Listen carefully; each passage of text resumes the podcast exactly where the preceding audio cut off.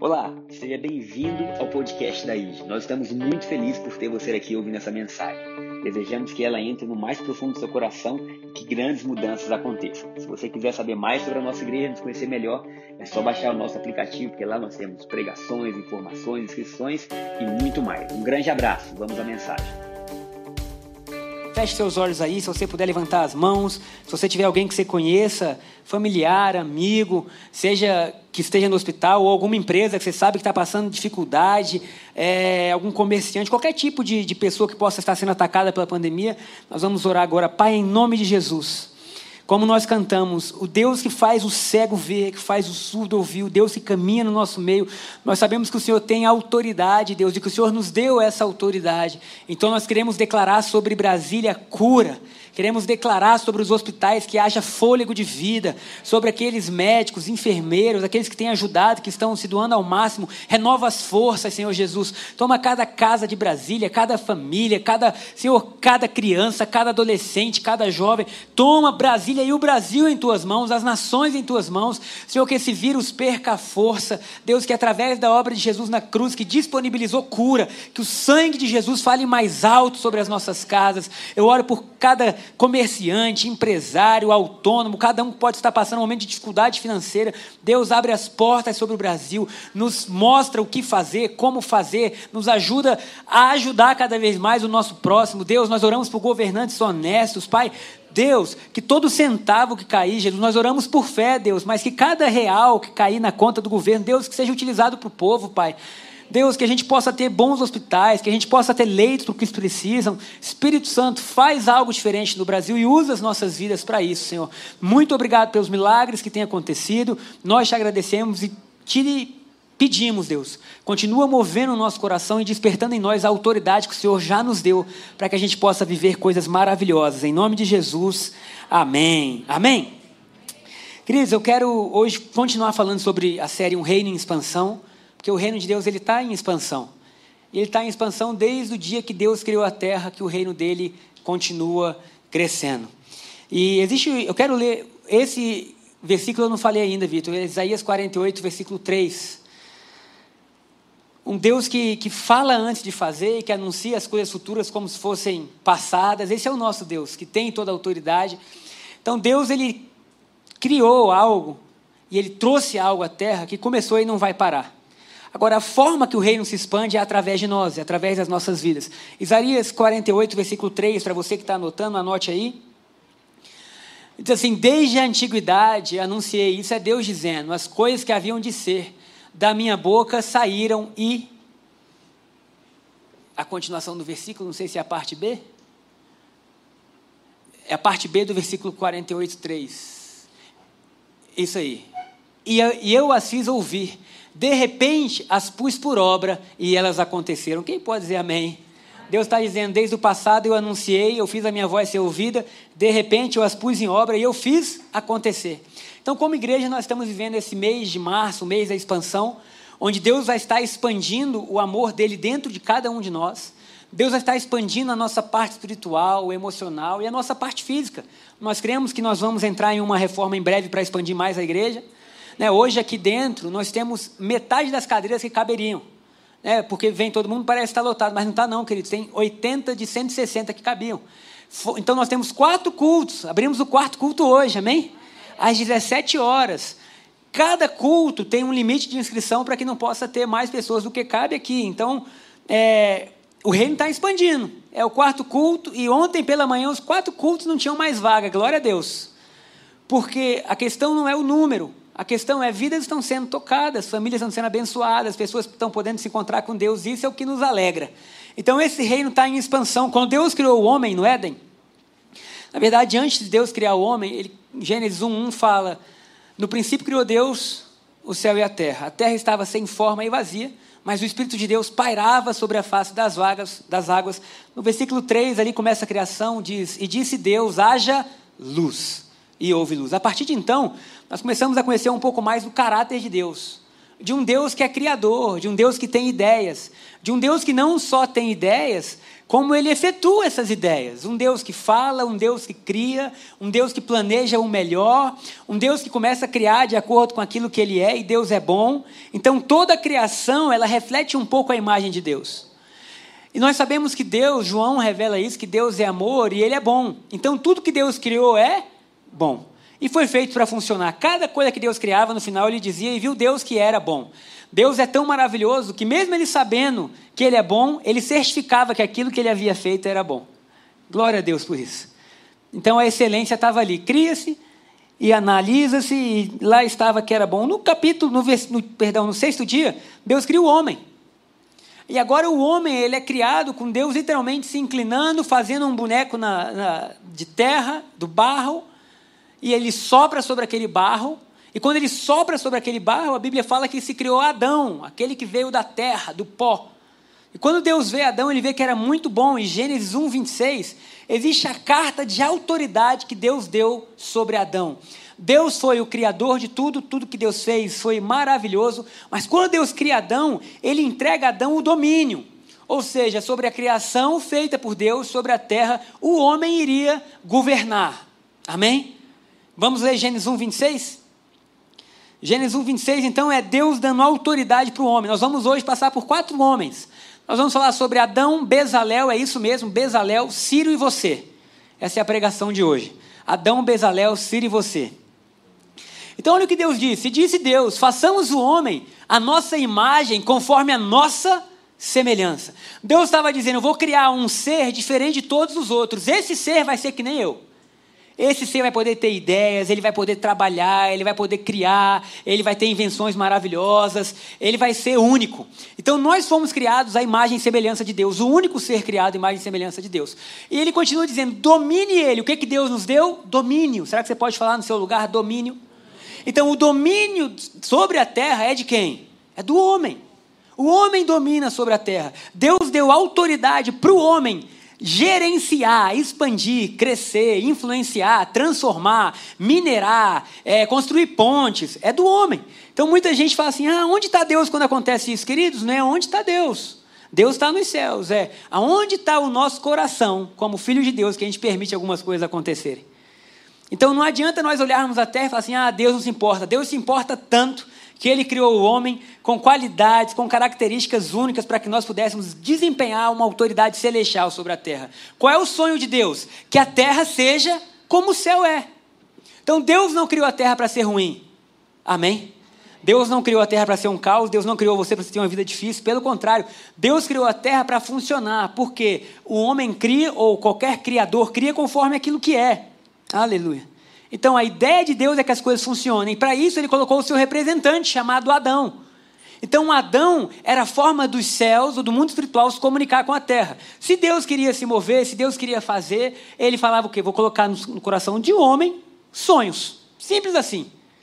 Tanto é assim que no Gênesis 3, a serpente vai conversar com quem? Com Adão. E por que, que vai conversar com Adão? Porque sabia que a autoridade sobre a terra tinha sido dada a Adão. Logo, a forma do reino espiritual influencial que está acontecendo nessa terra é através de homens. Então Deus coloca projetos, propósitos, ideias no coração de homem, a fim de que cada dia mais a terra seja como o céu é. Amém? Isso quer dizer que no seu trabalho, no seu dia a dia, na sua vida, o propósito divino é que tudo que você faz carregue algo dos céus, de forma que qualquer pessoa que cruzar o seu caminho vai experimentar um pouco de como é o céu. Simples. Alguém já, já foi nos Estados Unidos? Algumas pessoas. Você lembra o que você sentiu a primeira vez que você foi? Eu lembro. Primeiro, eu tinha uma expectativa muito grande. A, a, a igreja, na época, tinha dado de presente de aniversário para minha mãe uma viagem né, com acompanhante. Claro, ela escolheu meu pai, ela não escolheria a mim. e foram os dois, mas ela falou: Você não quer ir comigo? Tiago estava casado, Júlia estava casada, eu estava solteiro, me dei bem. E na época eu fui com o Marcelo, um grande amigo, e nós fomos juntos. Fui eu, Marcelo e os dois. E, e ele tinha uma expectativa muito grande no meu coração por conhecer a terra de, do, da Disney. Né? Ao chegar lá, eu já me espantei com o carro que nós recebemos. Porque não era tão caro assim, era um baita carro.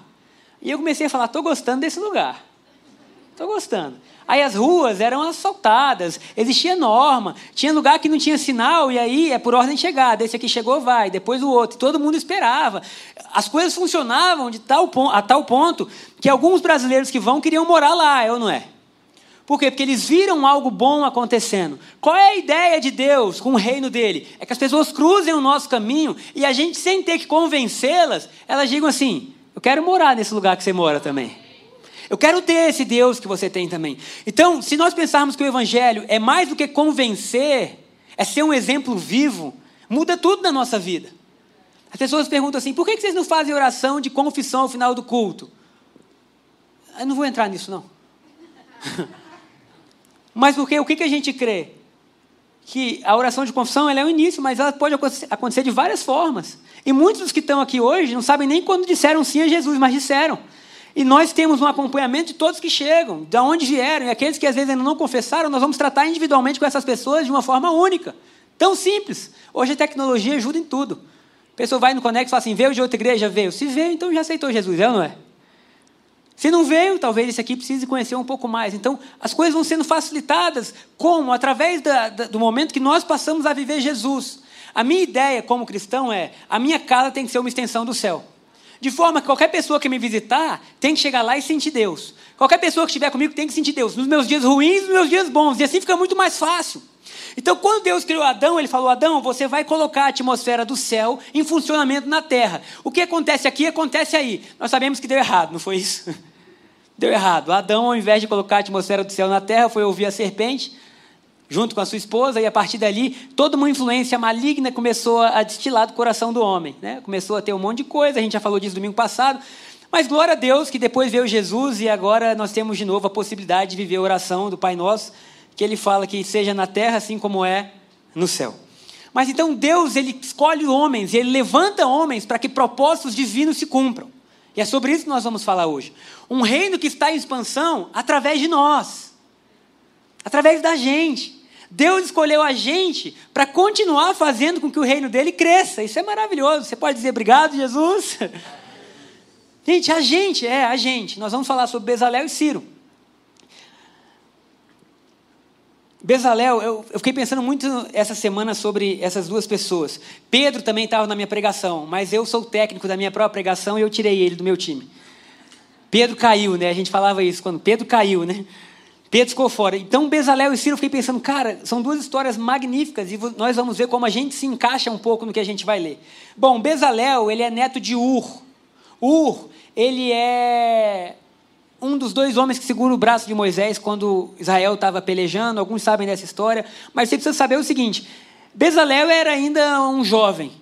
E o que acontece com Bezalel é que ele era filho de escravos, neto de escravos, seus parentes e, e eram todos escravos, e aí ele sai do Egito e ele tem um dom. E ele não consegue entender muito, bom, muito bem o dom que ele tem. Vamos soltar, Vitão, por favor? Está em Êxodo, versículo 31, 1. Olha o que Deus fala. Depois disse o Senhor a Moisés: Eis que eu tenho chamado por nome. Como que Deus chamava Bezalel? Por nome. Eis que eu tenho chamado por nome a Bezalel, filho de Iri, filho de Ur, da tribo de Judá. E eu o enchi do Espírito de Deus, no tocante à sabedoria, ao entendimento, à ciência e a todo, e a todo ofício. Espera um pouco, queridos. Olha o que Deus está dizendo. Eu escolhi um filho de escravos e eu enchi ele do meu espírito. Eu enchi uma pessoa que não sabia que estava cheia de mim e estava. Eu fiz isso acontecer. O que eu fiquei pensando é que geralmente quando a gente fala fulano estava cheio do Espírito de Deus, a gente pensa em alguém com o microfone na mão orando, é ou não é? Ou em algum grupo, abençoando pessoas, doando vida. A gente pensa em alguém num âmbito, vamos colocar assim, desculpa o termo, religioso, tá? É uma oração que o povo é curado, é ou não é? Mas aqui Deus está dizendo que encheu o Bezalel para que era secular. Ele está dizendo: Eu enchi Bezalel com meu espírito para que ele pudesse fazer. Volta no versículo 2, por favor, Vitor. Não, pode ser o 3. E eu enchi do espírito de Deus no tocante à sabedoria, ao entendimento, à ciência e a todo ofício. Vamos para o 4. Para inventar obras artísticas. Quem pode dizer amém? Queridos, Deus está dizendo: Bezalel é o primeiro homem depois de Adão que a Bíblia fala que ficou cheio do Espírito Santo. E ele ficou cheio do Espírito Santo para fazer obras artísticas. Aleluia. Eu quero profetizar nessa manhã que os grandes artistas vão estar no nosso meio. Que um dia nós vamos ser pastores dos jogadores, dos pintores, de pessoas que foram enchidas com o Espírito de Deus, não para pregar, mas para ser uma pregação viva com o que fazem. O que Deus estava dizendo é: eu não sou contra as artes, eu não sou contra você ter dons. Bezalel, querido, você imagina, ninguém pôde ensinar Bezalel o que ele sabia fazer. E de repente, Bezalel sabe mexer com ouro, com pedras preciosas. A Bíblia fala que todo trabalho precioso ele sabia fazer. Você imagina Bezalel dormindo e diz: rapaz, como é que eu sei fazer isso? De onde surgiu esse dom que eu tenho de lidar com pedras, com coisa cara, com meu, meu, todos meus pais foram escravos, meu avô é escravo, meu bisavô é escravo. Ninguém me ensinou, simplesmente eu sei. E aí Deus fala assim: eu enchi ele. Volta, por favor, Vitor, o, o Êxodo, o versículo que estava aqui. É, pode ser o 3. Isso, pode ser o 4 então, desculpa ou três parte B, a gente nunca sabe, para inventar obras artísticas e trabalhar em ouro, em prata e em bronze. O que Deus estava dizendo, queridos, eu vou tentar trazer para a gente aqui, era o seguinte: o meu povo ficou escravo por 400 anos. Quando eles saírem do Egito, eu vou precisar construir uma nação onde eles consigam entender com o que eles têm, que eu quero que o céu esteja descendo à terra. E o céu vai descer à terra em um lugar chamado tabernáculo. Era o único lugar que o céu descia à terra. Então o tabernáculo foi construído, nós sabemos que existia o átrio, o santo lugar, o santo dos santos. E no santo dos santos eles chamavam que era céu e terra juntos. Então Deus estava dizendo, mas eu preciso de um cara que tenha dom para trabalhar com tudo que eu vou mostrar. Antes de Bezalel nascer, Deus já sabia que ele viria. Então Bezalel nasce com o dom dele mexer com ouro. Quem faz a arca? Bezalel. Quem faz o candelabro? Bezalel. Tudo aquilo que tinha a ver com as obras preciosas que Deus precisaria, Bezalel tinha. Quando Moisés levanta, você imagina Bezalel ouvindo. E Moisés diz assim: Disse Deus o seguinte, que chamou por nome Bezalel. Eu imagino Bezalel dizendo: Entendi. Entendi. Tudo que eu vivi não tinha nada a ver comigo. Todos os dons, talentos, tudo que eu soube fazer é porque Deus queria se manifestar novamente na terra. Queridos, nós vamos ter um choque, porque você vai ver que o dom que Deus te deu para curar, para usar medicina, para ser dentista, para atuar num esporte, qualquer área da sua vida, você fala assim: eu não sei porque eu nasci com esse dom, eu não sei porque eu sou bom nisso. Deus está dizendo: isso é assim, porque através da sua vida o meu reino vai expandir. Coisas que a gente imaginava assim, eu não sei porquê, Deus está dizendo assim, eu coloquei dons em você para que o mundo possa entender que o céu quer se manifestar de novo na terra. Eu coloquei princípios, sabe? Queridos, quantos sabem que às vezes você sabe fazer uma coisa e você não sabe porquê? Talvez tenha virado um grande advogado, eu não sei porquê. Mas eu, eu, eu tenho um dom para isso. Eu consigo ver coisas que ninguém vê. Cara, Deus é maravilhoso. E Deus está dizendo: eu vou começar a levantar Bezalel. Porque o fim de Bezalel não é Bezalel em si, mas é Bezalel vai abençoar a nação. Eu creio nisso. O fim de Gabriel não é Gabriel em si, não é o que o Gabriel pode ter, não é sua própria família, é que o Gabriel pode ser um instrumento para que o Brasil seja abençoado, para que vidas sejam abençoadas. Eu falei no primeiro culto que a gente nasceu para colaborar. É tão bom cooperar, não é? É tão bom se sentir útil. E isso está na gente. A gente gosta de fazer parte, a gente gosta de construir. Eu tenho dois filhos, a maioria já conhece, o Lucas e o Pedro. Eles geralmente vêm nesse culto. A Sheila está viajando, está em Curitiba. E aí eu decidi deixar os anjinhos com a avó. Porque hoje são quatro cultos, não tinha como eu vir de manhã, pegar eles, trazer, vir e voltar. E aí eles ficaram lá. Mas na hora de dormir, eles dormiam cada um em um quarto separado. Aí eles começaram a pedir: a gente quer dormir no mesmo quarto. A gente quer dormir no mesmo quarto. Tem certeza? Vai ser tudo dividido, tudo bem. Aí começaram a dormir no mesmo quarto. E agora eles estão com uma mania que é o seguinte: eu boto eles para dormir, saio do quarto, e aí o Lucas fala assim: Pepe, já pode vir. Já pode vir. E aí o Pepe sai da cama dele e vai para a cama do Lucas. E aí no início a Charlie ia lá e batia foto, né, os dois tal. Aí eu comecei a perguntar, por que, que vocês fazem isso? Cada um tem uma cama, vocês vão dormir tudo junto? Eles, não, papai, a gente tem que cuidar dos nossos bonecos. E aí eles têm o vô que cuida de não sei quem, tem toda uma, uma, uma família lá envolvida. E aí eles botam os bonecos embaixo da cama, o Lucas tira a meia dele do pé, bota embaixo do travesseiro. Eles têm todo uma, um, um clã lá que é deles, entendeu? Eu comecei pensando, cara, olha a cabeça deles. Eles, mesmo sem ninguém falar, eles estão colaborando para uma construção. E aí Deus vem e chama Bezalel, que era assim, meu amigo, você foi neto de escravo, filho de escravo, você não teve muito ensino, mas de repente você tem um dom que vai transformar a forma que o homem se comunica comigo. Cara, isso é glorioso.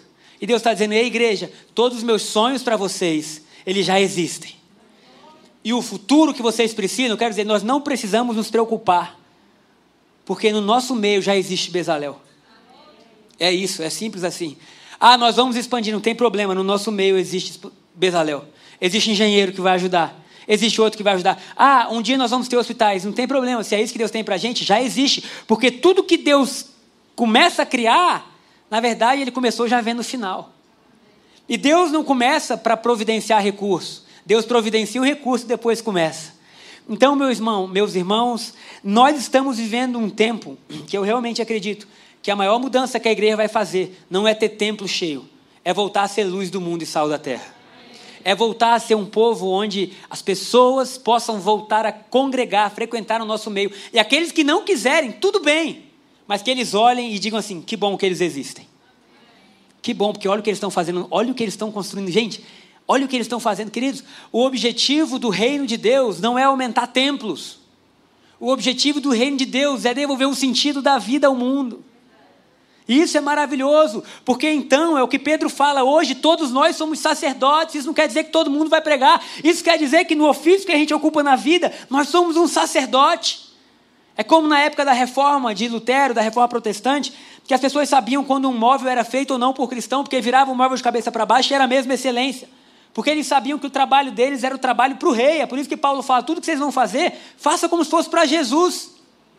Tem ideia da excelência que eles conseguiram atingir? Cris, eu, eu não sei se eu estou viajando muito, ou talvez Deus esteja só me levantando para dar um grito de fé e dizer: vamos. Vamos. Sabe, não tem pouco recurso, não tem pouca unção, não tem pouco dom. O nosso Deus continua sendo Deus e Ele está dizendo assim: vou levantar pessoas que vão mudar radicalmente a sociedade e eu quero ser uma delas no dom que Deus me deu. Sabe, eu quero só construir. Deus, qual é a parte? É isso? É isso que eu vou fazer. Então aqui estamos nós, como igreja, tentamos fazer o possível para que haja alimento espiritual. Mas a nossa vida como cristão, ela não acontece de domingo em domingo, não, queridos. Domingo é só para a gente vir, celebrar, honrar Jesus, seja de casa, seja daqui, para na segunda a gente falar, ei, agora eles vão ver o rei através de mim. Talvez você seja a imagem mais precisa que uma pessoa pode ter de Jesus. Mais precisa. Talvez ela nunca venha a um culto, a um templo, talvez ela não sinta nem a vontade para vir a uma igreja, mas Jesus vai até ela através de você. Através dos seus dons, através do seu sorriso. Será que você pode aplaudir Jesus por isso? Então, olha que coisa linda. Bezalel vive, cara, e ele pensa assim: tudo que Deus me deu é porque ele tinha um propósito maior. Glória a Deus. Ele me chamou pelo nome. E a segunda pessoa que eu quero falar hoje, a terceira, a primeira foi Adão, que recebeu a autoridade, é sobre Ciro. Ciro o Grande. E a história de Ciro é muito legal, é muito legal mesmo, porque a história de Ciro, ela fala um pouco da história da humanidade, de impérios, e no meio disso tudo junta Deus. Ciro não é judeu, Ciro não tem pais que conheciam a Deus, muito pelo contrário, Ciro é um conquistador. Seu avô, Astíages, até anotei o nome, que são alguns nomes difíceis, Astíages tem um sonho, e ele era um dos imperadores, ele sonha com um neto, e, ele, e no sonho dele, esse neto tornaria grandíssimo. E ele acorda, e aí ele fala assim: Eu tenho que matar Ciro. Porque se eu não matar esse menino, ele vai dominar tudo. E aí ele manda Artes, um dos seus mordomos, e assim, vai lá e mata o menino. Quando, quando Artes leva o menino, que sobe no lugar onde ele ia matar, ele olha aquele menino e fala assim: esse menino é bonito demais. Tem alguma coisa nesse menino, não posso matar ele, não. E Artes deixa Ciro vivo. E Ciro entrega ele para outro lugar, Ciro vive em outro lugar, e Ciro vai crescendo, e quando Ciro vai crescendo, ele vai entendendo muitas coisas, e ele começa a ser um bom rei. Agora, a palavra, eu até anotei aqui no celular, que chamavam Ciro é Kourash, que significa pastor. As pessoas que começaram a participar do império de Ciro chamavam ele de Kourash, que significa pastor. Não porque ele cuidasse de ovelhas, mas porque o coração de Ciro era tão bondoso que os próprios integrantes do seu império chamavam ele de pastor. Grava isso. Como é que chamavam Ciro? De pastor. Agora, você imagina um imperador que é chamado de pastor. E Ciro, ele começa a entender algumas coisas. Ele começa a entender que até então a humanidade e os impérios eram formados pelo medo. E dentro dele surge um desejo de assim: o meu vai ser formado pela bondade. Eu vou conquistar, eu vou dominar, e depois que eu dominar, eu vou trazer esses povos para governar comigo. Olha que coisa interessante. Ciro diz a história que foi o primeiro a escrever uma carta de direitos humanos. Então Ciro vai conquistando Xenofonte, um dos livros mais legais, na verdade eu não li todo, que eram quase 900 páginas. Mas quando Xenofonte escreve de Ciro, é interessantíssimo, desde adolescente, a mentalidade que Ciro tinha. Ou, ou seja, resumindo a história, Ciro chega em outro lugar que ele vai conquistar, chamado Babilônia. E Babilônia tem suas cidades fortificadas, Babilônia está vivendo um bom momento, e ele fala assim: Eu vou conquistar Babilônia. O exército de Ciro para as portas da cidade, e ele bola uma estratégia de entrar, ele muda o curso do rio Eufrates, e ele entra pelo rio na cidade de Babilônia, e ele conquista a Babilônia. E quando eu comecei a pensar nisso e a ler, eu falei, cara, Ciro achou que estava conquistando Babilônia. Mas na verdade, ali Ciro estava sendo conquistado por Deus. Porque dentro de Babilônia existia um povo, o povo judeu. E esse povo judeu está escravo na Babilônia. Mas 210 anos antes, mais ou menos, existia um profeta chamado Isaías, quando o povo nem escravo era. E esse profeta chamado Isaías, nós vamos ler Isaías 44, 28. Esse profeta chamado Isaías, o que era o profeta? Era alguém que via com olhar no futuro, que podia ver o futuro. E mesmo sem estar escravo, Isaías olha e ele fala assim: Assim diz o Senhor, pode ser o 48, 28. O 44, 28, perdão, o versículo anterior. Isaías 44, 28. Isaías está profetizando e ele fala assim: Assim diz o Senhor. Que digo de Ciro? Gente, 200 anos antes de Ciro, Deus está falando de Ciro. Que digo de Ciro? Ele é meu pastor. E cumprirá tudo que me apraz. De modo que ele também diga de Jerusalém: ela será edificada, e o fundamento do templo será lançado. Versículo seguinte, 45, 1.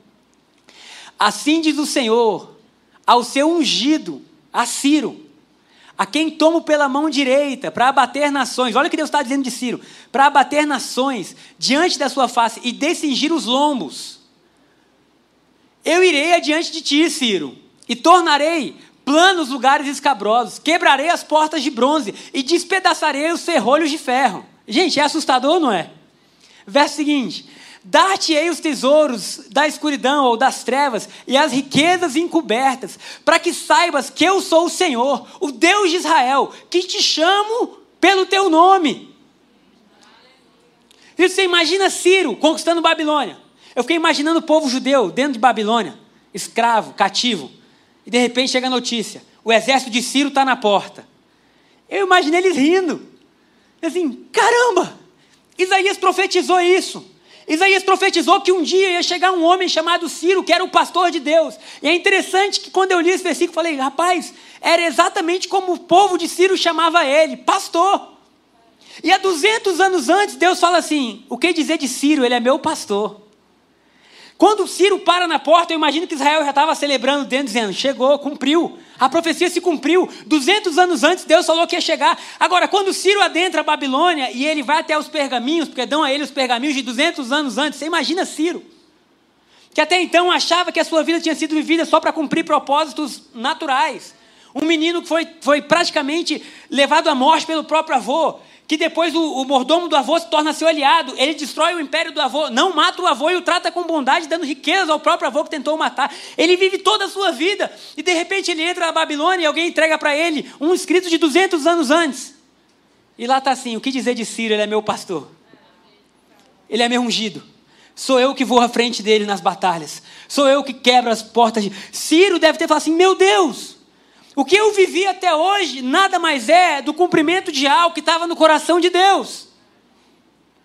Querido, se você não aplaudir por causa disso, eu falo, vamos terminar o culto aqui.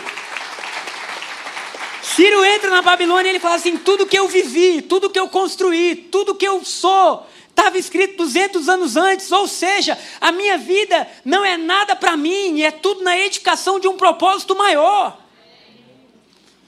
Isso é tão lindo porque Ciro fala assim: eu fui um guerreiro, eu sou um guerreiro. Agora, toda essa capacidade de liderar, de saber lidar com as pessoas. Dizem que Ciro, na sua adolescência, já honrava os seus soldados. E os soldados viraram para ele como filho, porque desde de jovem ele já estava dizendo assim: parte é meu, parte é dos soldados. Ele ia repartindo tudo. Ele cria um império agora extremamente forte. E quando ele entra na Babilônia, ele fala assim: meu Deus, tudo que eu vivi estava escrito. Tudo que eu vivi era parte de um plano.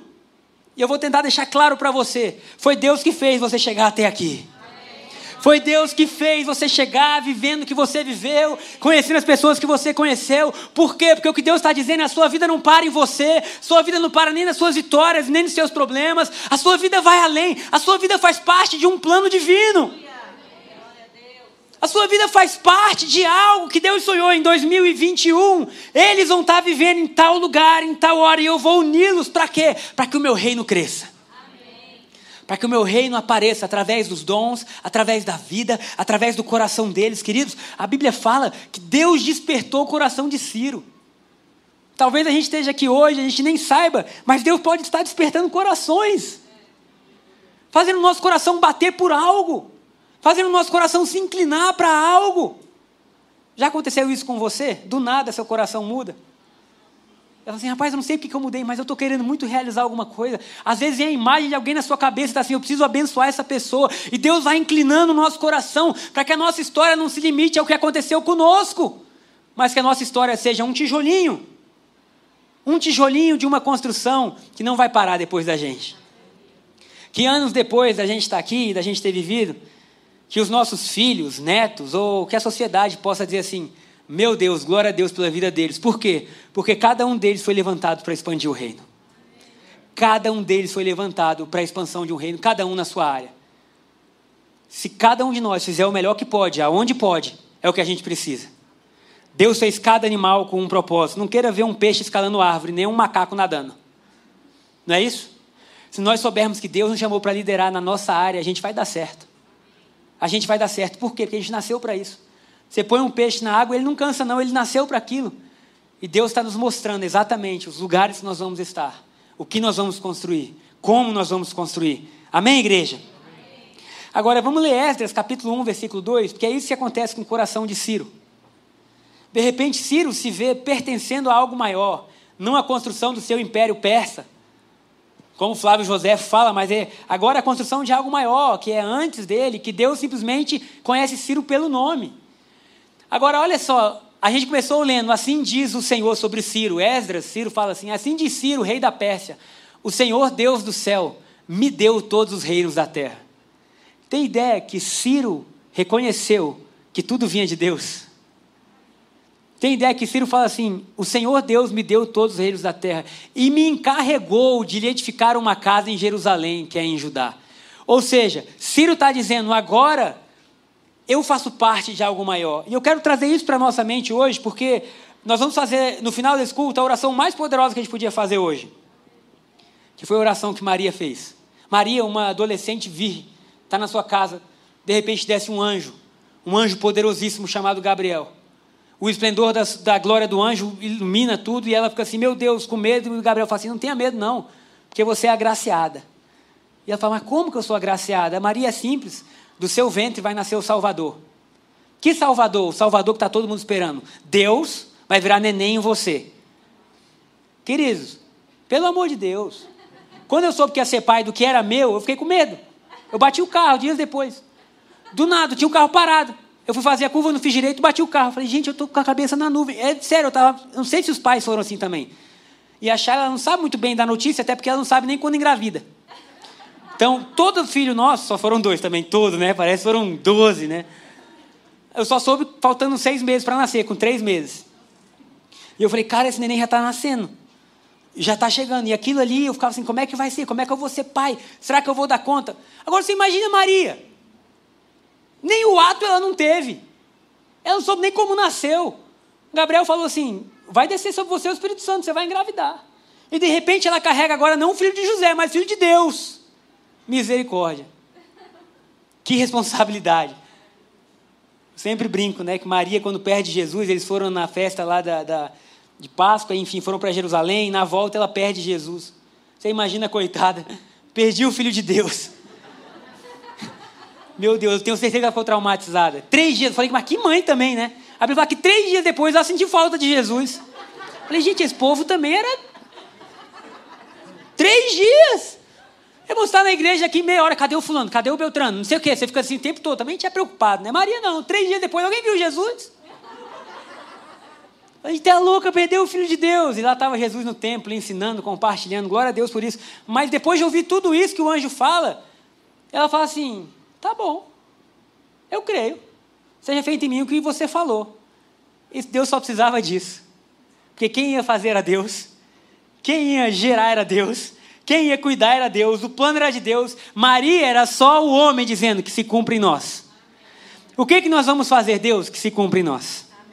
Que se cumpre em nós o teu mover. Que se cumpre em nós o teu espírito. Então nós vemos Bezalel, filho de escravo. Nós vemos Ciro, o imperador. E em tudo que se vive, nós vemos a história divina acontecendo. O que nós estamos fazendo hoje aqui não é construindo a história de uma igreja. Queridos, Deus é grande demais para construir a história de uma igreja.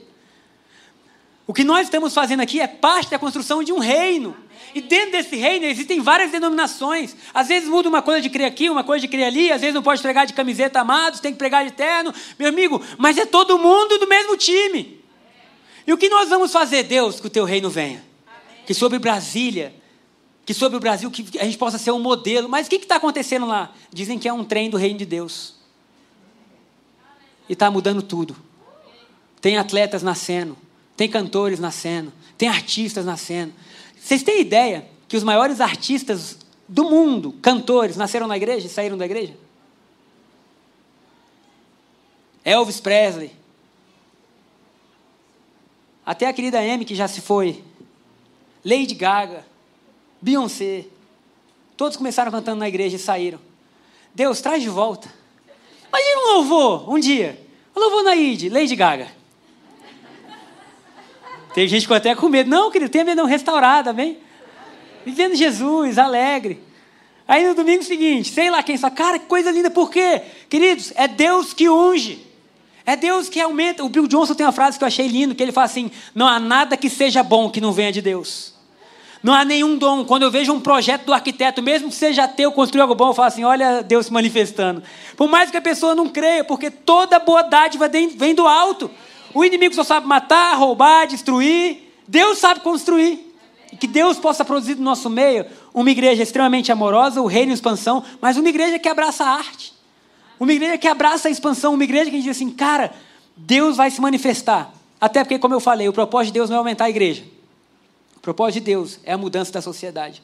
É o ser humano se encontrando com Deus. O Gustavo mandou três vídeos ontem, eu não vou passar, mas eram três vídeos de pessoas profetizando sobre o Brasil dois da St. Jacobs e um da Stacy Campbell, é isso? E eles assim: Brasil, vem um tempo sobre você, que vocês vão ser celeiros do mundo. O mundo vai olhar para vocês, Brasil. Eu falei: Deus, a profecia foi dada, eis-nos aqui. Como vai ser? Eu não sei. Gente, a gente é chacota. Não é isso? É verdade. Mas vai chegar o dia que o Brasil vai ser terra habitável. Eu creio que nós vamos ver o tempo onde pessoas vão vir visitar para saber o que está acontecendo. E nós vamos dizer: o reino de Deus tomando conta.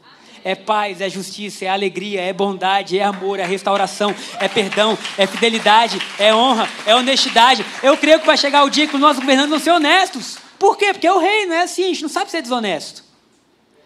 Vocês já imaginaram ser mais difícil a gente fazer o que é errado do que o que é certo? Dizem que é difícil fazer o que é certo, fácil fazer o que é errado. E quando isso mudar? E quando a gente vê uma cultura tão boa que fácil é fazer o que é certo, fácil é ser fiel, fácil é ser honesto. Amém. Nós vamos ver esses dias, amém? E por fim, assim como Deus profetiza Ciro em Isaías, eu quero falar que o sonho de Deus e o grito de Deus foi o seu nome na cruz. Na cruz, Deus profetizou a gente. Na cruz, Deus profetizou um povo que iria transformar, um povo que iria mudar. Sabe, o que acontece com Bezalel e com Ciro acontece com Pedro, acontece com João, acontece com Paulo, acontece comigo, acontece com Márcio, acontece com Felipe, acontece com a gente. Porque pessoas que não tinham nada para oferecer, agora têm tudo. É por isso que Paulo fala que nós temos esse grande tesouro em vaso de barro. Porque externamente a gente continua o mesmo, a gente continua se vestindo, a gente continua trabalhando, a gente continua tendo uma vida que parece normal, mas internamente nós temos glória. Internamente nós somos depósito celestial. Efésios capítulo 1, versículo 3. Paulo está explicando para a igreja de Éfeso qual foi o plano de Deus. Ele fala assim: Bendito seja o Deus e Pai do nosso Senhor Jesus Cristo, o qual nos abençoou com todas as bênçãos espirituais nas regiões celestes em Cristo. O que Paulo está dizendo é: a sua vida é uma bênção. Você já tem a bênção. Sabe, você já está abençoado, credenciado a prosperar. Fala que bênção é literalmente a autorização para prosperar, para ser bem-sucedido na vida, em tudo. Então Deus está dizendo: a autorização foi dada a vocês. Vocês têm tudo que vocês precisam nas regiões celestiais. De forma que tudo que nós vamos viver, a glória nunca vai ser nossa, é sempre de Deus. Porque se você tem um dom de construir, um dom de, de, de utilizar as mãos, de fazer doce, hoje tem até docinho no container ali, quem quiser. Eu vi lá um pudim e falei, misericórdia, de onde é que veio isso? Acho que esse dom não foi de Deus, de gostar de doce. Acho que esse veio do André mesmo, meu pai. E é igual o Pedro. Cara, o Pedro é terrível. O Pedro fica sem nada que fazer, ele já vem assim: o que, que tem na geladeira? A primeira palavra que o Pedro falou não foi nem papai nem mamãe, foi geladeira. Então, assim, um, eu até me perdi com esse negócio de doce. Tá vendo que não é de Deus? É de Deus, né, gente? Com decência e ordem. É maravilhoso. Ô, glória. Então, a glória é sempre de Deus, de forma que a gente usa os talentos que a gente tem, sabendo que não é nosso.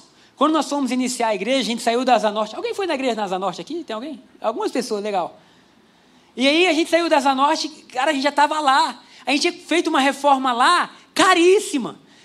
Eu lembrei até de Noé, né? 200 anos construindo a arca, o dilúvio acaba e Deus fala, sai da arca. Aí Noé, 200 anos, eu não sei sair da arca. Imagina, deve ter sido muito difícil não é sair da arca, porque foi muito tempo construindo a arca. E aí, de repente, a gente está na Asa Norte, achando que lá era o que Deus tinha para a gente. E ele falou assim: sai da Asa Norte. E o medo de vir para o Jardim Botânico, cara, do outro lado da cidade. Não, também não é tanto, né? Em dia é rapidinho.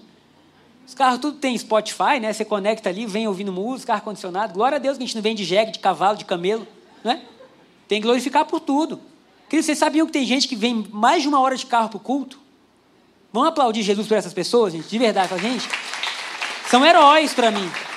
Não tem nenhuma igreja perto da sua casa, não, queridos. É o mesmo Jesus. Não, mas a gente gosta daqui, então tá bom. Deus, baixa o preço da gasolina, Senhor, ajuda a gente. Toca o presidente, os governadores, em nome de Jesus. Mas por quê? Porque Deus, ele se move e aí cada um de nós passa a ter algo diferente no coração. Então Paulo está dizendo, vocês são abençoados, vamos continuar. Versículo 4. E é o último texto que a gente vai ler, tá? Como também nos elegeu nele, antes da fundação do mundo. Queridos, a gente lê o Ciro e é assustador, né? Fala assim, caraca, meu irmão, 200 anos antes, Deus chama o cara pelo nome. E chama da maneira que o seu povo o chamava, ele é meu pastor. Aí vem Paulo e fala assim, como também nos elegeu nele, antes da fundação do mundo. Quer dizer que antes do mundo nascer, Deus sussurrou, Gabriel, André, Camila, Gabriela. Que coisa linda para sermos santos e irrepreensíveis diante dele em amor. E nos predestinou. Predestinou, todo mundo predestinou, certo? Nos escolheu, nos chamou, assim, é uma escolha que não tem como ser refutar, você está predestinado aquilo ali. Eu vi o documentário saiu do Gabigol, não é gracinha não, tá, gente? Mas é o predestinado. E tem coisa que eu falo assim, cara, eu fui na final do Flamengo lá na, na, em Lima, né?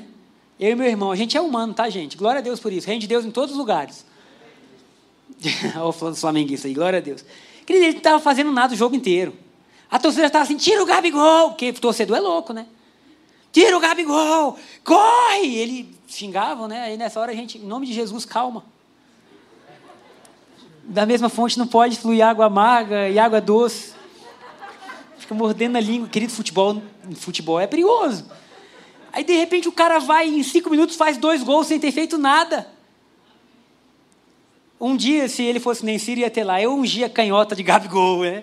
Ele assim, rapaz, o que está acontecendo comigo foi algo que é para ser utilizado não para mim, não para o meu deleite, mas para que todos possam ver que existe um Deus que se importa com os detalhes da nossa vida. Quando Deus fala assim, eu predestinei vocês para serem meus filhos, estava dizendo, antes de vocês nascerem, eu chamei vocês pelo nome. Vocês não foram um erro, vocês não nasceram por acaso para adoção por Jesus Cristo, para si mesmo, segundo o prazer da sua vontade. Beneplácito nada mais é do que prazer, o propósito, assim, a, a glória da sua própria vontade. Verso 6. Para louvor da glória da sua graça. Para louvor de quem? Da glória da graça de Deus, cara, não é para gente. É que nem Ciro, depois de muito vencer as guerras tudo, ele fala assim: Deus me entregou tudo. Deus me entregou tudo. A qual nos deu gratuitamente no amado. Versículo 7 em quem temos a redenção pelo seu sangue, a redenção dos nossos pecados e delitos, segundo as riquezas da sua graça. Quantos são perdoados aqui? Tem ideia que o seu pecado te impossibilitaria de construir? Deus fala assim: Eu perdoo vocês. Vocês estão livres novamente. Verso seguinte: Que ele fez abundar para conosco em toda sabedoria e prudência, fazendo-nos conhecer o mistério da sua vontade, segundo o propósito que nele mesmo fez. Verso 10. Para dispensação da plenitude dos tempos, de fazer convergir em Cristo todas as coisas tanto as que estão nos céus como as que estão na terra. O que Paulo está dizendo é o que Adão tinha, que dava nome aos animais, e no final do dia conversava com Deus, porque Adão era tanto humano quanto divino. Adão estava lá e ele era temido pelos animais, porque ele tinha autoridade máxima, mas ao mesmo tempo ele conversava com Deus. O que Paulo está dizendo é: para quem está em Jesus, isso volta a acontecer. De forma que agora nós somos tanto naturais para ir ver um jogo de futebol, quanto espirituais, para dobrar o joelho ou para estar no carro dirigindo e receber a glória de Deus nas nossas vidas. Queridos, nós temos o que a gente precisa. Às vezes a gente ora dizendo, Senhor, faz isso, faz aquilo, e Deus está dizendo assim: pode crer, eu já fiz. Você só precisa dizer assim, Pai, eu creio, comprimi o que o Senhor falou. E eu termino lendo é, a letra de uma música. Eu ia passar ela hoje, mas eu estava animado essa semana, eu achei que a pregação ia ter umas duas horas. Glória a Deus que não. E essa música mexeu comigo porque eu não sei se alguém tem esse perfil também de ser bem acelerado. Tem alguém? Amém. E aí você fala assim: o que tem que fazer, faz logo. Aí você vai. E aí você vai, vai, vai, vai. E para quem é assim, às vezes parece que Deus está meio devagar. Já aconteceu isso com você? Assim, cara, eu acho que Deus tem outro relógio. E eu, às vezes, eu orava quando eu era mais novo. Hoje eu não oro mais assim. Deus, eu sei que tu é eterno, mas eu sou finito. O tempo passa. Senhor, né, um dia para você é como mil anos. Para a gente, não. Um dia é um dia, uma hora é uma hora. E aí essa música foi na minha cabeça. Também é da Mavericks, do mesmo cantor que a gente colocou aquela voz de Deus. E aí ela começou a tocar e eu falei, olha Deus falando comigo. E diz assim, passos de bebê, meu filho. Passos de bebê. Para você pode não ser nada, mas você deixa o papai orgulhoso. E eu queria falar para todos nós, queridos, no meio do nosso processo, Deus está conduzindo os nossos passos. Às vezes parece que não é nada, às vezes parece que é algo pequeno, a gente não sabe. Talvez seja o dia que Deus vai revelar o propósito dele, despertar coração, amém. E ele fala assim: sua fraqueza é apenas minha força. Eu sei que você tem sua pergunta, mas eu estou mais perto do que você pensa, eu prometo. Eu não vou te deixar ir, ó, oh, eu não vou te deixar. Eu vejo exatamente onde você está e eu estou segurando o seu coração. Eu quero dizer para cada um de nós hoje, queridos, Deus sabe onde a gente está. Deus sabe as nossas perguntas, Deus sabe as nossas incertezas e Ele está segurando o nosso coração. Ele continua a música respondendo a Deus agora. Você esteve aqui esse tempo todo. Diga-me onde eu estive procurando, porque não foi, não foi tão difícil assim de encontrar. A tua misericórdia abriu os meus olhos. Essa frase me marca. Eu estou perdendo a minha religião para ser amado como uma criança. Eu estou perdendo a minha religião para ser amado como uma criança. Eu prometo, agora é a gente falando para Deus. Cansei de fingir, eu quero a coisa real. Cansei de fingir, eu quero a coisa real. E nós vamos orar nessa manhã, para que o mesmo Deus que chamou Bezalel sem ter motivo nenhum, o mesmo Deus que chama Ciro é o Deus que chama a gente em Cristo. Para que esse Deus possa fazer com que o reino dele continue expansão no tempo dele da maneira dele, com os dons dele, com os talentos dele. E que a gente nunca se sinta uma, fora, uma peça fora do tabuleiro. Que esse sentimento de assim, ah, é para os outros, não é para mim, seja tirado do nosso coração. Porque se Deus nos deu dons, se Deus nos mantém vivos, se o nosso coração continua batendo, esse é o sinal que Deus continua dizendo: é para você, eu te amo. E o que dizer de Gabriel, meu ungido? Quando você lê esses versículos, coloque o seu nome no lugar que está sendo dito. Toma posse para você, fala assim, cara, se Deus pensou em Ciro, que nem a ele conhecia, o que dizer de mim? A Bíblia fala que ele tem o meu nome escrito na palma da mão dele, ô oh, glória. Então, queridos, que esse reino que está em expansão, que ele possa continuar através de nós. A forma de Deus expandir através dos homens. Pega os seus dons, pega os seus talentos e manifesta eles por onde você passar. Posso ouvir um amém?